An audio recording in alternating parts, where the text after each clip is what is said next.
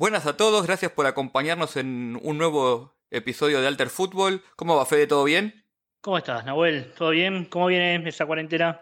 Y viene, viene, viene extenuante ya a esta altura del partido, ¿no? Por, por, por allá. No, bien, bien. Como diría, como diría Fabri, extraordinario. sí, la, la, verdad que está, está complejo, pero bueno, un poco por eso seguimos haciendo así Alter Fútbol a distancia con todas las medidas protocolares que se requieren, agradeciéndole a Turner por los servicios. Turner, ¿no era?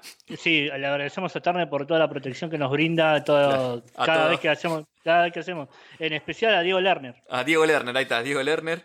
Así que bueno, seguimos con Alter Fútbol Podcast. Eh, hoy tenemos un muy lindo capítulo que teníamos muchas ganas de hacer sobre un país que fue, fue historia, literalmente fue historia. Eh, marcó una época en el fútbol y hoy casi ni se sabe nada, ¿no, Fede?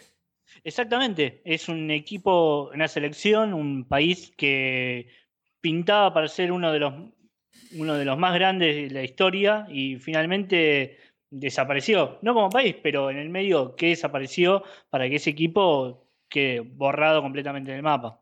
Exactamente, vamos a hablar de Hungría, como, como bien dice el título del, del podcast. Eh, pero queremos hacer un repaso un poco más extenso de lo que se suele hacer, porque generalmente se suele hablar, obviamente, de la, del equipo dorado ese de Puskas y compañía, pero queremos hacer un poco de detalle ahí, pero también queremos ver un poco por qué después cae el fútbol húngaro y qué está pasando en la actualidad, y hacer un repaso también un poco más, eh, más global, si se quiere, también del fútbol actual o cómo es el fútbol húngaro puertas adentro, ¿no? Así que, eh, si te parece, Fede, ¿arrancamos? Dale, arrancamos. Y, pero te pregunto, ¿qué, qué pasa con el fútbol de Hungría? ¿Cómo, ¿Cómo, es un poco la dinámica del fútbol de Hungría? Bueno, vamos a empezar entonces por, por lo más lo más básico, un poco de historia, ¿no? El fútbol en Hungría ya se jugaba desde lo que es, desde finales del siglo XIX ya. De hecho, los primeros clubes eh, ya se fundan para, para ese momento. Eh, los datan de 1880, un poquito antes, poquito después, depende del registro que uno tome. Eh, y la federación misma se funda en 1901, con ella arranca la liga, que o sea, obviamente ya se venían jugando algunos torneos eh, en carácter amateur o no oficiales, pero bueno, en 1901 se establece la, la, liga, eh, la federación y la liga, y comienza a la parte más formal o profesional, si se quiere, siempre el debate está ahí, ¿no? Sobre cómo era, pero bueno, comienza más la historia conocida para el fútbol húngaro. El fútbol en Hungría es, todavía hoy un deporte muy popular, o el más popular, a pesar de la caída que vamos a hablar en, en, un, instante, o poco más después, de lo que sería ese momento dorado del, del, fútbol, ¿no? Pero sigue siendo aún hoy el deporte más fuerte, más popular, eh, conceba muchas pasiones, está muy metida la política en el medio, también vamos a ver, así que no es un deporte más, y no lo fue desde el inicio. Porque de hecho, si uno repasa eh, el historial, sobre todo de los clubes y de la selección húngara, va a ver que ya tan pronto como en 1912 ya estaba disputando Juegos Olímpicos de, eh, eh, como la selección de fútbol, digamos, disputó siete Juegos Olímpicos hasta 1972, de hecho ganó, bueno, tres medallas, después vamos a hablar un poco más de eso en detalle. Eh, tiene disputado varios mundiales, varias eh, Eurocopas, quizás será el rubro ese donde a la selección un poco le falta todavía, le falta algo, pero bueno, básicamente ya desde su concepción el fútbol en Hungría destacaba y destacaba Hungría a nivel europeo. Es decir, era una selección, un país fuerte. Eh, no, no, era un país menor que tuvo su, su generación dorada y luego volvió a decaer, sino que venía con una historia, una tradición, tenía su, su, vamos a decirlo así, su impronta, desde lo táctico, incluso desde lo, desde lo técnico, tenía muy buenos jugadores, siempre se, caracterizó en, un primer momento por producir futbolistas de, de, gran calidad técnica. Quizás el mayor exponente sea justamente Puskas, pero hay otros tantos en, para esa época. Pero para acortar un poco una historia que si no sería muy larga, vamos a simplificar todo diciendo que el punto de inflexión en el fútbol húngaro comienza a darse en entre 1940 y 1950. ¿Qué es lo que pasa para esa época? Eh, que ahora Fede va a hablarnos un poco más en detalle de, de, este, toda, esa, toda esa etapa. Eh, se ingresa el comunismo a la, República Democrática Húngara, digamos, el comunismo en, Hungría. Fernando Iglesias tenía razón, el comunismo. El comunismo, exactamente.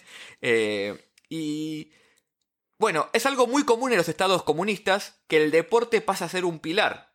¿Por qué? Porque es una forma de inculcar los valores eh, del Estado comunista a la vez que es una, es una arena simbólica que te permite disputar ese simbolismo, por decirlo de alguna manera, contra otras sociedades capitalistas. Con lo cual, en una cancha de fútbol, cuando juega un país comunista contra un país capitalista, no solo está en juego lo que se juega en un partido de selecciones, que sería el orgullo entre dos países, sino que también está en juego cierta ideología o cierta forma de ver el mundo que se pone en valor, con lo cual el comunismo suele darle mucho, mucha importancia al deporte, a todo el deporte en general y al fútbol en particular por el lugar que ocupa en la sociedad. Así que bueno, eh, con, con, esta incursión, vamos a llamarla así, del comunismo en, un primer momento en, Hungría y más que nada a partir de la década del 40, eh, comienza eh, a dársele mucho, énfasis al fútbol, que ya venía, como dijimos antes, con una base importante. Con dos detalles que voy a desarrollar en, un momentito, que es, bueno, el primero es, la generación dorada se forma un poco en ese contexto, de lo cual les va a hablar más Fede, y otro que yo voy a desarrollar rápidamente ahora y después voy a seguir retomando, que es que muchos clubes que ya venían con una tradición fuerte, con un... con un con una impronta, una historia, con su dinámica, con sus hinchas, con sus tensiones, como todo el fútbol, como venimos viendo a lo, largo del podcast, son expropiados y pasan a ser parte de diversos ministerios, de diversas empresas asociadas o sindicatos. Eh, vamos a ir viendo después con, con Fede, cuando vayamos eh, desarrollando un poco la historia de los clubes, cómo eso influye también en el, en el fútbol húngaro, tanto en, durante el comunismo como cuando después cae el comunismo con la caída de la Unión Soviética y vuelve el capitalismo a ingresar a, Hungría como sistema dominante. Pero bueno, Fede, si te parece, que ¿querés empezar a hablar vos del quizás lo más conocido de, Hungría, que es esa, esa gran generación dorada, ese equipo dorado, como se lo llama? Sí, bueno, desde ya vos recién dijiste algo que, es real. Eh, Hablamos de la selección de Hungría como una especie de generación dorada del fútbol húngaro, cuando en realidad no es así, sino que viene de mucho, eh, con mucha trayectoria, como dijiste vos, no sé, de repente muchos Juegos Olímpicos, que en ese momento, imagínense, previo a la generación de los mundiales, a la creación de los mundiales, los Juegos Olímpicos eran la competencia más importante, básicamente. A partir de esto, sí, eh, vale decir que eh, Hungría tiene, entre su larga historia, muchos eh, buenos resultados en Juegos Olímpicos. De repente tenemos que pensar en tres. La principal, Helsinki 1952. ¿Por qué hablamos de Helsinki 1952? Porque en ese lugar, en esa, ahí justamente consiguieron eh, la medalla de oro que le valió eh, esto, que le valió este nombre de el equipo dorado. A ver, una cosa que hay que tener en cuenta antes que nada para, arrancar de hablar de la selección de Hungría, es que la selección de Hungría se dotó generalmente de jugadores que salieron de Budapest, de Budapest, directamente de la capital. Ahora, hay que pensarlo de dos formas a Budapest. La división Buda y Pest. Buda, de un lado del Danubio, la, mayor cantidad de, elitistas, digamos, de, de, la ciudad, que es, generalmente eran los dueños de los clubes los que vivían ahí, y del otro lado, Pest, que Pest es justamente la, idea de proletariado, personas que, terminan viviendo, eh, trabajadores que terminan viviendo para la gente que, vive en Buda. Hoy, con el, con el paso del tiempo, si uno se acerca a, la, capital de Hungría, se va a dar cuenta que esa división ya no es más el Danubio, sino que esa división se fue corriendo y la gran parte de Buda como eso, como ah, habitualmente se habla en Hungría, pasó a, por ejemplo, 6 kilómetros más allá del Danubio. Entonces, esa división entre Budapest quedó mucho más lejos de en otros momentos de cómo se formó esta, esta selección. ¿Por qué es importante nombrar esto? Porque si hoy vamos a donde nació Puskas, por ejemplo, eh, vamos a ver que está a 20 cuadras del Danubio y ese lugar donde nació Puskas hoy no es un lugar para gente humilde o trabajadora, sino que directamente es un lugar donde se ven edificios, donde se ve una especie de Palermo en que hay bares, que hay de todo, que una especie de Palermo en, en, la, en la capital húngara. Eso como para arrancar y tener en cuenta eso. Bueno, ahora directamente la selección. Vamos a hablar un poco de cómo, de cómo estuvo formada esa selección durante durante tantos años y que tanto, tantos números y tantos números y tanto quedó en la historia. Lo primero que hay que hablar es estrictamente futbolístico, es que se convirtió en una especie de revolución. ¿Por qué? Porque empezaron ahí en el fútbol húngaro, el fútbol húngaro lo que tenía, la principal era todos atacaban y todos defendían. Esta idea de todos jugamos para el equipo a base de pases, no tanto pelotazo como en un momento se jugaba, no tanto la individual como sí pasaba en 1950 con Uruguay, con Brasil y con tantos otros equipos que eh, tenían dos maneras de jugar. O apelaban a la potencia o apelaban a la gambeta individual. Eh, en este caso, por ejemplo, Argentina, sabemos que en ese momento era gambeta individual, poco juego ofensivo de pases, etcétera, etcétera, etcétera. Cambio, el juego de Hungría era mucho más asociaciones, otras innovaciones tácticas que tenían que ver con los cambios de posicionamiento de los jugadores, eh, con dos jugadores extremos que finalmente podían cambiar de, lugar y el centro atacante podía ir afuera para tirar centros y, hacer todos esos cambios que eh, volver, que volvían loco a la defensa rival. Básicamente, un equipo moderno era. Era un equipo moderno, era dentro de lo que se habla, dentro de la bibliografía del fútbol, eh, es el paso previo al fútbol total que después terminó con, con otro equipo que también salió segundo, que era Holanda. O sea, eh, después podemos hablar de eso también. En otro momento se podrá hablar de eso. Que todo juego lindo, pero terminaste segundo, papá. ¿Qué querés? Dejamos eh, ese debate para otro momento. Porque si no, se, nos va el programa en, eso. Se, nos, va el programa. Bueno, lo que tenemos que pensar del fútbol de Hungría es que eh, tiene un equipo fundamental que son 11 jugadores que eh, eran apodados los magiares mágicos. A ver, en realidad no eran los magiares mágicos, sino que había otro equipo, que después vamos a hablar, que es el Hombed, que a ellos le decían los magiares mágicos, y después como traspaso le quedó a la selección, pero en realidad ellos no eran. Así que vamos a hablar del equipo de oro, como bien lo dijimos al principio. Eh, podemos hablar de, entre otros jugadores, de Ferenc Sousa, de, Soltan, de Soltán Sibor, de Sandor Coxis, de Laszlo Budai y de eh, Joseph Boskis, entre otros, ¿no? Pero tal cual, el principal que incluso después generó premios y todo, es Ferenc Puskas, el máximo ídolo, por qué no decirlo, de Hungría, que aún hoy sigue teniendo monumentos, etc. De hecho, la selección de Hungría tiene eh, diferentes monumentos en distintas partes, en distintas ciudades de, de Hungría. Como para hablar de la selección de Hungría y de lo que generó, tenemos que pensar algo.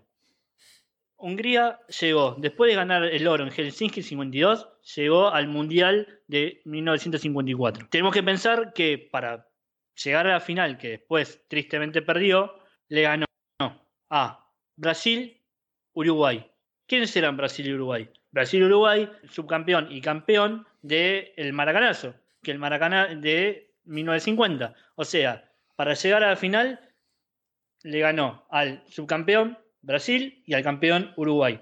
Después, en la final, perdió con eh, Alemania Occidental. Un partido muy polémico ese. Todavía, todavía hoy se sigue hablando en Hungría, cálculo de ese partido.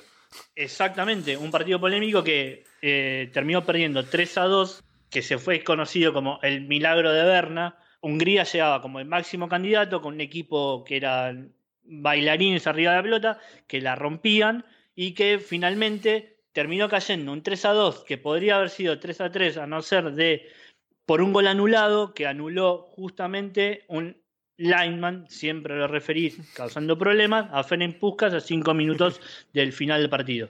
básicamente este partido quedó 3 a 2 a favor de Alemania, campeón. Hungría a partir de ahí no logró en otro momento otro éxito de este estilo y finalmente, como vamos a ver después, por otros problemas políticos, como bien decías vos, empezó esa decadencia. Eh, de hecho, eso fue uno, ese fue uno de los últimos partidos de Ferenc Puskas eh, jugando para Hungría, porque como después vamos a ver, eh, Puskas terminó en otra selección, terminó fuera del país, terminó hasta pidiendo un asilo político. Bueno, básicamente Hungría tiene esa racha de 32 partidos seguidos que se cortó en la final de 1954 contra Alemania Occidental, que dicho sea de paso, Alemania Occidental utilizó esa, ese triunfo como para volver a mostrar, volvimos al mundo después de una instancia de posguerra que fue la Segunda Guerra Mundial y de qué manera se empezaron Exactamente, a y de hecho se dice que para ese partido los jugadores de Alemania Occidental estaban totalmente dopados, dicho mal y pronto. Exactamente, exactamente. De de hecho hay un montón de, de libros que muestran o de denuncias que muestran que cuando fueron a limpiar vieron dos cosas en los vestuarios. En un vestuario vieron un vino que estaba cerrado. ¿Por qué? Era el de Hungría, que no lo pudieron descorchar. Y en el segundo vestuario, que era de Alemania Occidental, directamente agujas para infiltrarse cosas. sí, a, chequearlo. venga el TAS, claro, que venga el TAS, anda a chequearme y primero que venga el TAS a levantarme la mano. Ya perdiste, maestro.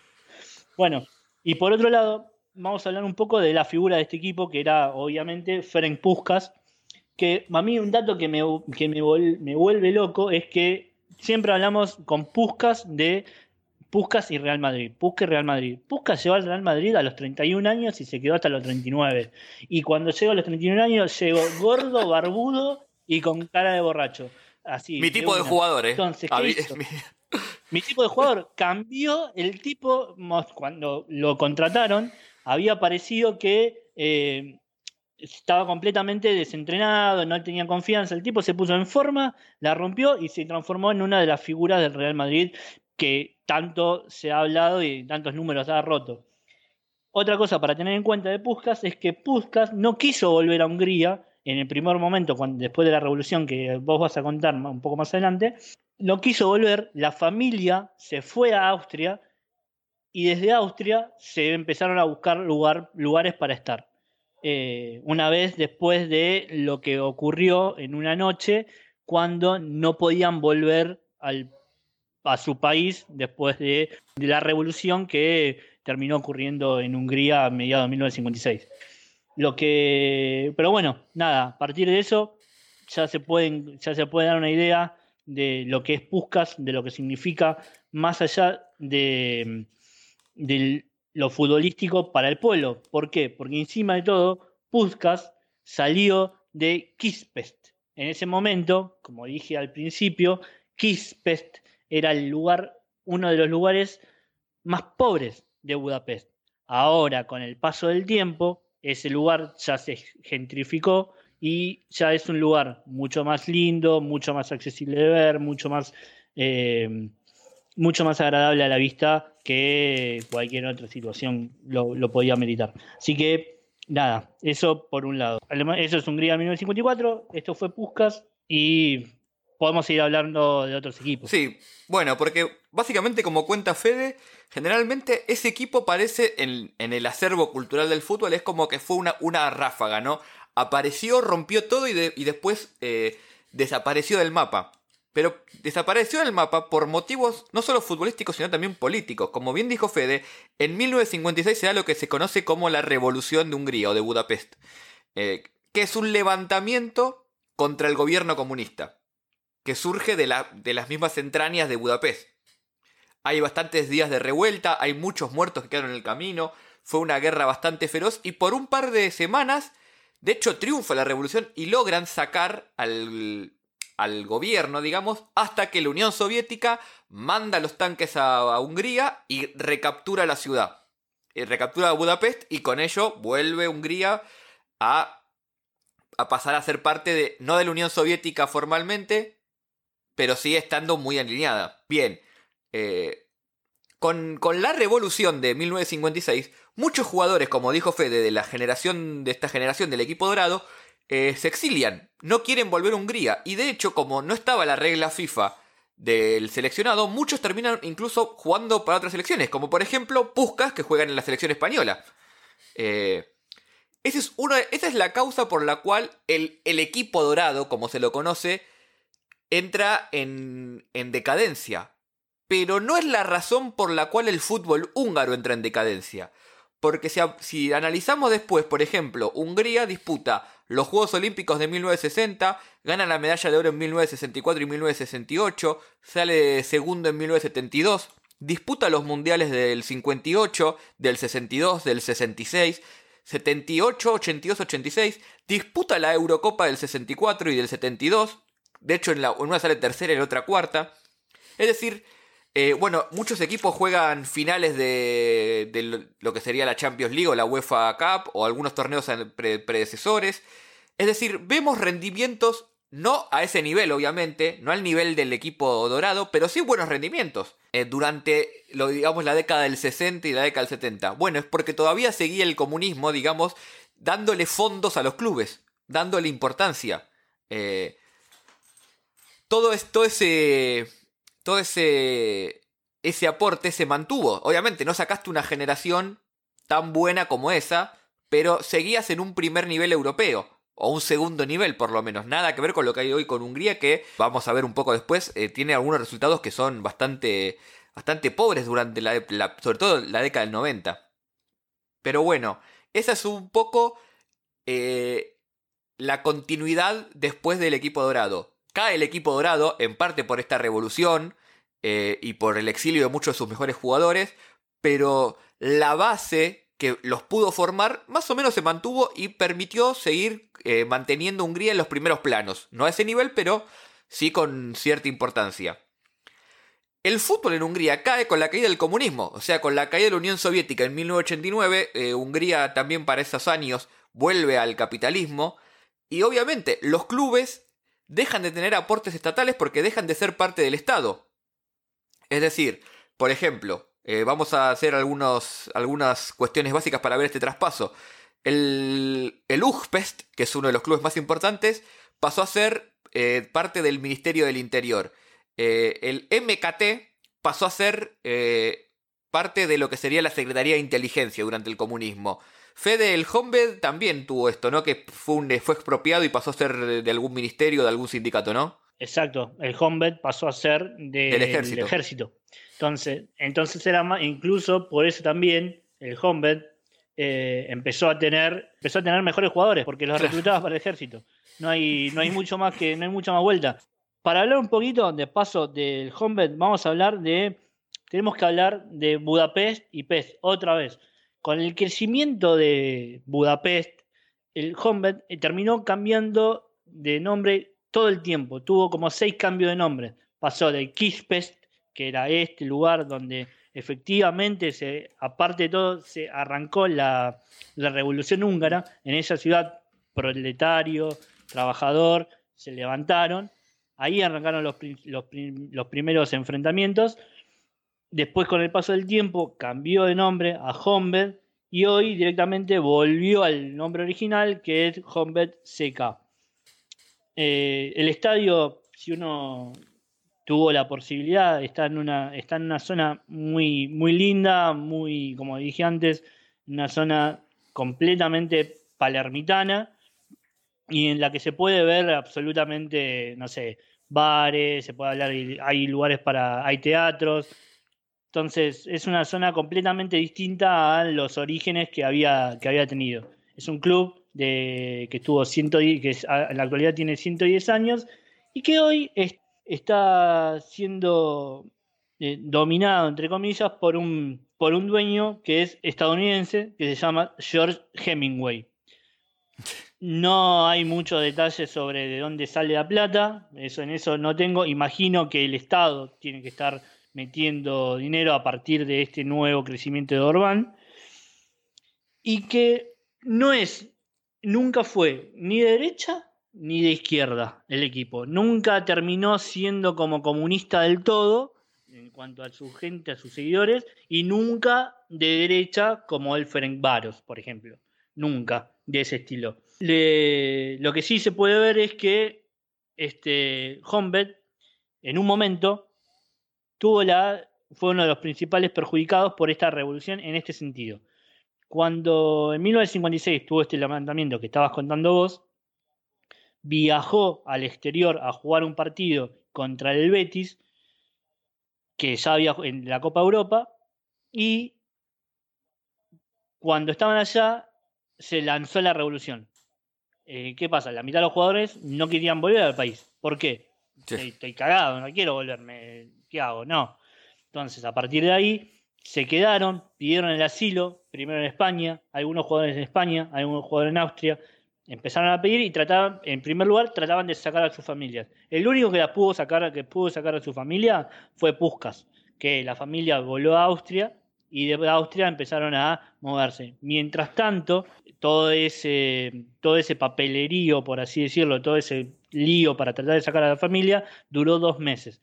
Durante esos dos meses, el Honved hizo una gira por toda Europa jugando partidos, jugando en Bruselas, jugando en Heysel justamente, en Portugal, en Italia, y hasta recibió, que esto es lo llamativo, una propuesta de México para darle asilo político a todos los jugadores, a todos los jugadores, y que empiezan a disputar el torneo de México. O sea, México se quería llevar al Honved, querían hacerlo participar en México y se quería llevar al asilo político a todos los jugadores eh, húngaros. ¿Qué pasa? Finalmente no, eso no llegó, no llegó a ningún lado y eso quedó trunco. Lo que sí pasó fue que no le gustó México, pero sí le gustó Río de Janeiro. ¿Por qué? Porque el Flamengo y el Botafogo invitaron al Humboldt a jugar un triangular a Río de Janeiro y Puskas dijo, bueno, sí, vamos. Sí, ahí sí. Ahí vamos. Bueno, vamos, vamos. Sí, más vale. Copacabana, ahí todo es lindo. Copacabana, Ipanema, Busca de la nuca. Como debe ser. Va para adelante. Como debe ser en Río de Janeiro aparte. Bueno, Puskas llega, eh, perdón, Puskas da el ok, los jugadores dan el ok, el home da el ok, pero ¿qué pasa? Ahí se metió la FIFA y la FIFA prohibió al club directamente.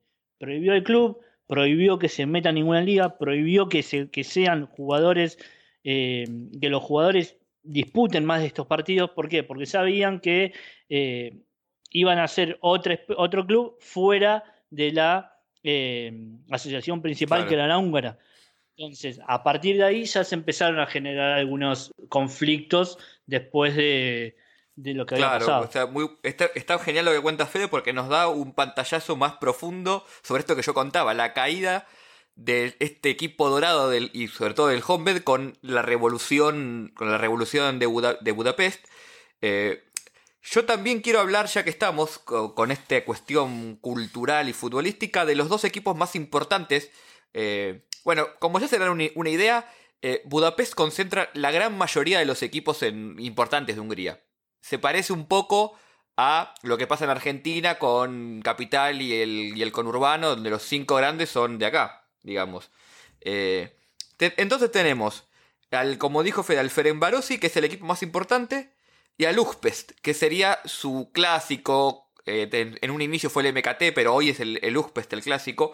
Y quiero hablarles un poco de, de estos dos clubes durante el comunismo y después. El Ferencvárosi, que es el equipo más importante y más tradicional, eh, fue fundado en 1899, se funda justamente en el distrito de Ferencváros, en, en Budapest.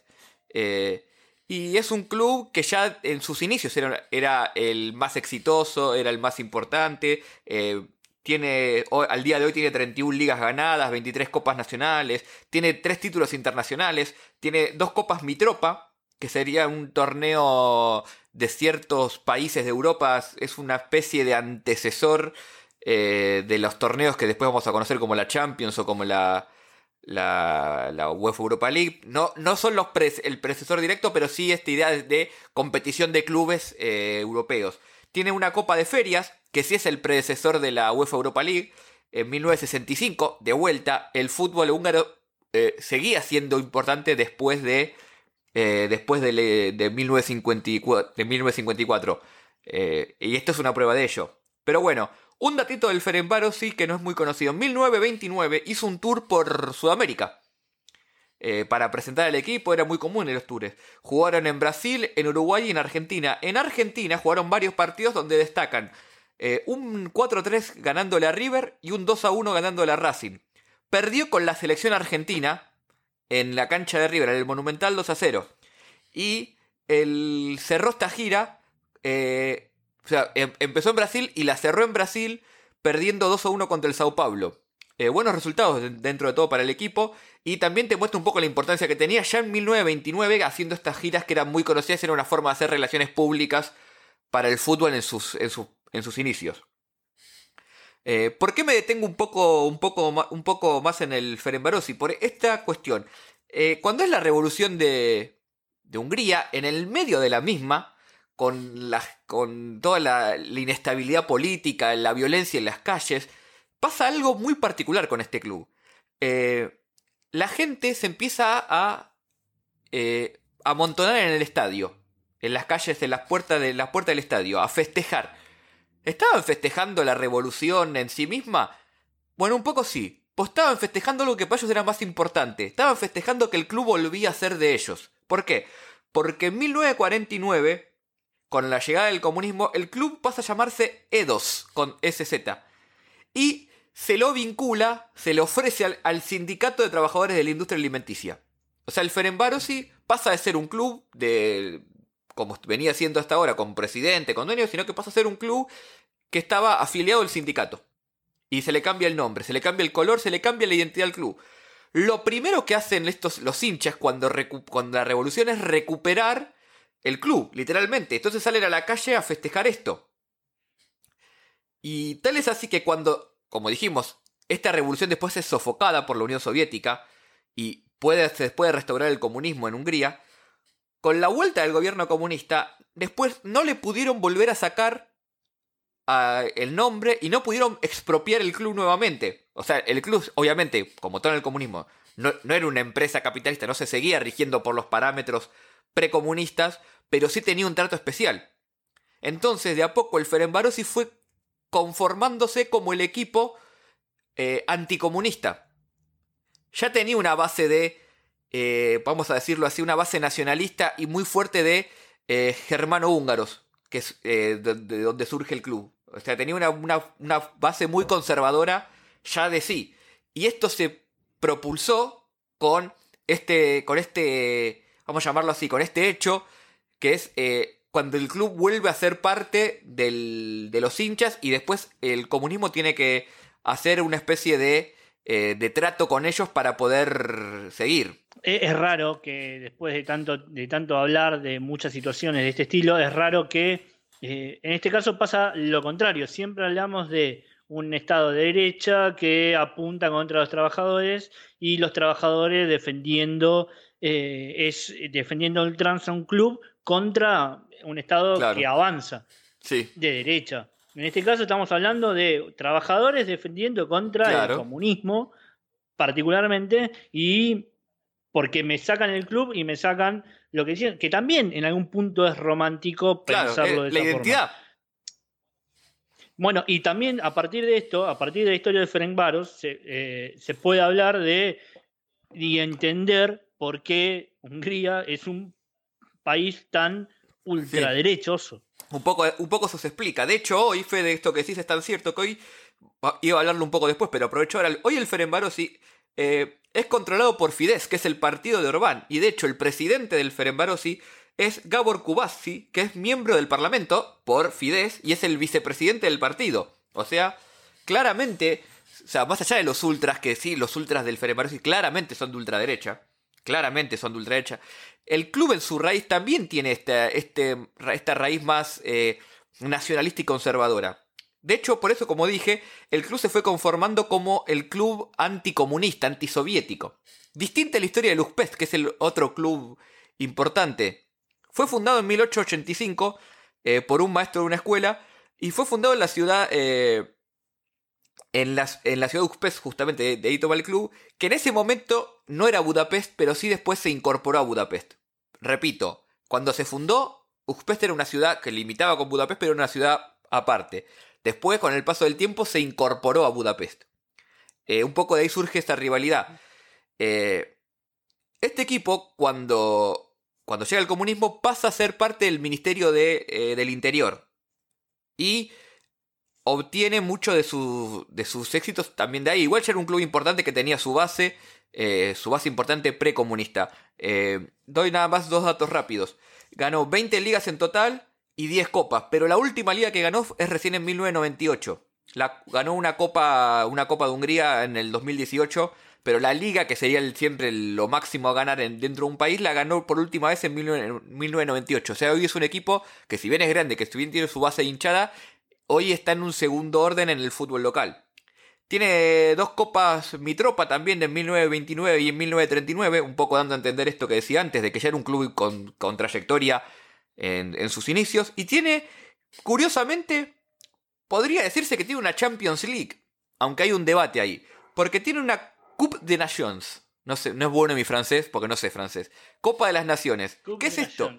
Fue el primer torneo organizado para campeones de Europa, lo que después iba a ser la Copa de Campeones Europea. La organizó el Servet de Suiza en 1930 y en, que fue el campeón el campeón de Suiza invitó a todos los campeones de Europa salvo al Sheffield de Inglaterra, porque en ese momento no estaba afiliado a la FIFA porque la pelea con la, la FA, la Football Association. Pero después invitó al resto, salvo a, creo que a, a, Grecia y a Noruega, con lo cual después se quejaron incluso las federaciones de Grecia y de Noruega porque no invitaron a sus campeones a la Copa. Eh, un dato curioso de esta copa es que el, el, club que, español que jugó el Real Jaén no jugó como campeón, pero fue invitado. No se sabe bien por qué, se habrán confundido.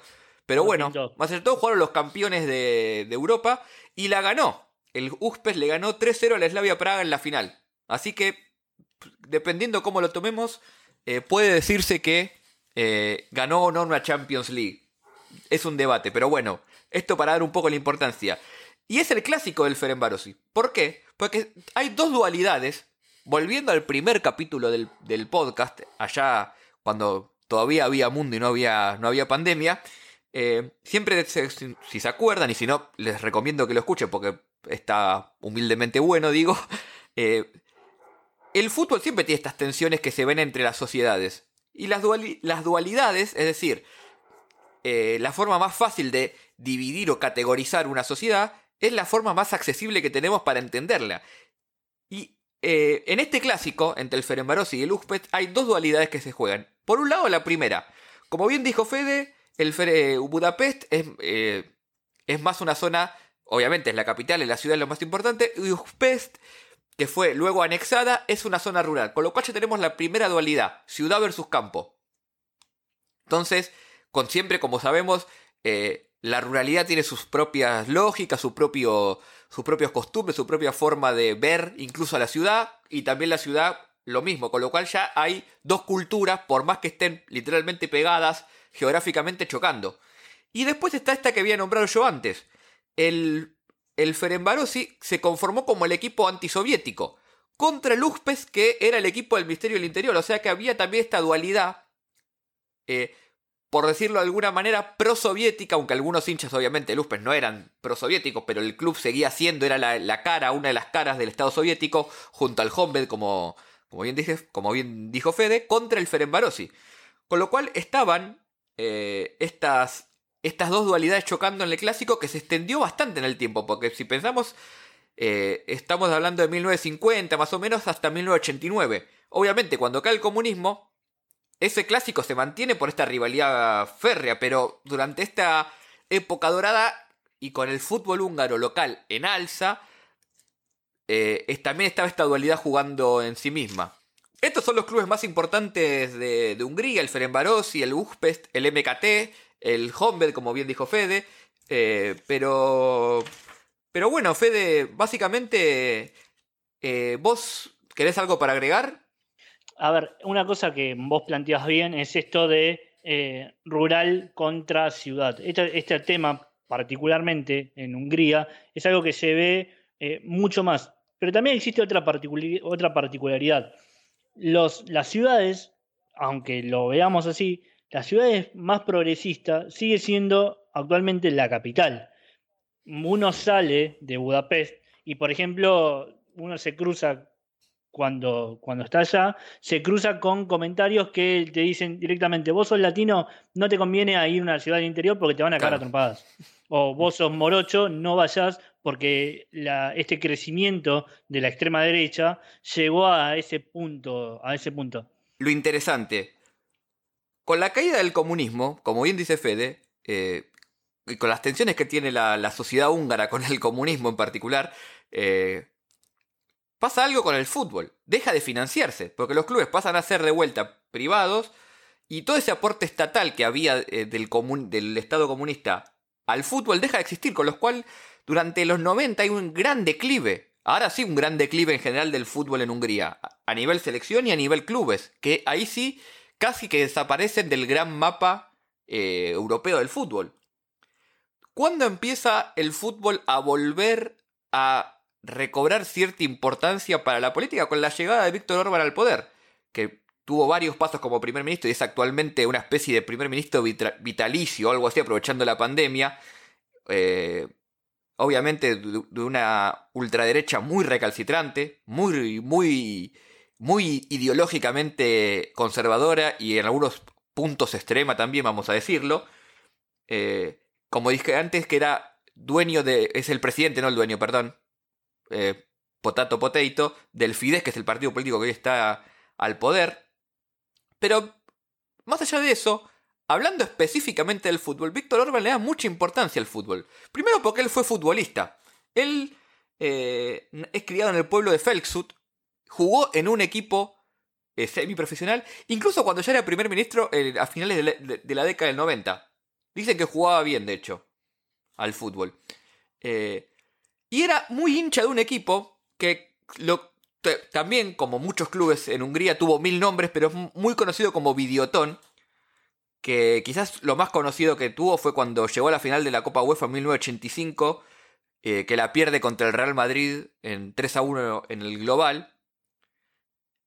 Hoy se llama el club Mol Fejerbar, pero hasta hace un año se llamaba eh, Mol solo. ¿Por qué Mol? M-O-L, la sigla, es una empresa energética, la más importante de Hungría, que en 2011 Orban, o el Estado eh, húngaro, adquirió el 20% de la misma. En un claro hecho de comunismo, digámoslo, pero, pero bueno, adquirió la... Y a partir de ahí, unos años después, se volvió el principal aportante del Videotón, que es el equipo del que es hincha Orban. Orban utiliza mucho el fútbol como una herramienta política.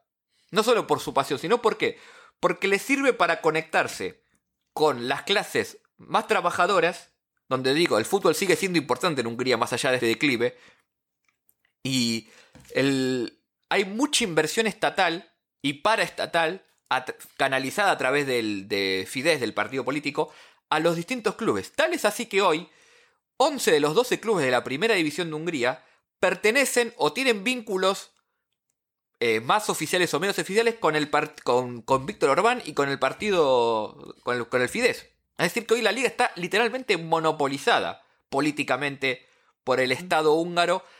Quizás paradójicamente igual, como igual que durante el comunismo, pero con otro método, no tan directo, no tan expropiador, pero sí con la, en la base lo mismo, la política controlando los clubes. Nada más que antes era el comunismo y ahora es la derecha. El capitalismo, si se quiere. Eh, un datito más del, de Víctor Orbán, digamos. Él crea el club Puskas Academy. Nada que ver con Puskas, lo crea en, homenaje al futbolista, pero no, no, hay ningún vínculo. Lo crea en Felksut, en, su, en su pueblo natal. Crea un estadio llamado el Pancho Stadium. Pancho le decían a Ferenc porque Ferenc es Francisco es el entonces Pancho, le decían en España, el Pancho Stadium, literalmente un estadio muy chiquito, creo que entran 5.000 personas o 4.000, pero hermoso, de primer nivel, y hoy está en la primera división el Puskas Academy. Que su idea, cuando crea el club, era formar un club que sirva como filial al Videotón para enviarle jugadores, una especie de club B. Y hoy ya está en primera división compitiéndole de par en par. Eh, así que, eh, digamos que con, Orban vuelve un poco eh, el fútbol húngaro a renacer y su punto culmine ahora por ahora es haber clasificado a la última Copa Europa quizás lo más conocido fue los pantalones largos del arquero. Eh, no me, el arquero, pelado, que se me fue el nombre. Después Fede lo va a agregar en edición. Que bueno, de a poco está resurgiendo, está volviendo a enviar jugadores a Europa, a, países más importantes como Alemania, Inglaterra, está volviendo a renacer. Y un poco es esta idea. Y con esto cierro. También usa. Eh, usa. Eh, Orban el fútbol, no solo dentro de Hungría dándole excepciones impositivas muy fuertes a los que inviertan en, equipos de fútbol. De hecho, hay, toda una cuestión con qué se está haciendo con la plata que está inyectando el Estado o empresarios ligados al Estado al fútbol porque no hay ningún control de ese dinero y hay muy excepciones impositivas muy fuertes, con lo cual hay un incentivo muy importante a invertir, entre comillas, en el fútbol. Eh, también lo que está haciendo es invertir en, las comunidades húngaras que están en otros países. Es decir, eh, Orban lo que hace es eh, fundar escuelas de fútbol, desarrollar canchas, eh, hay clubes que están asociados a comunidades húngaras en otros países, ahora voy a dar un ejemplo muy particular, y los apoya. ¿Por qué? Primero porque después van y votan. Y eh, obviamente a quién votan? Al Fidesz. Y después porque los mantiene en contacto con esta tradición de volver a resurgir Hungría. La selección cumple el mismo rol. Volver a poner a Hungría en el fútbol en los primeros planos es darle eh, este a esta impronta nacionalista que tiene este, el gobierno de Orban un apoyo adicional.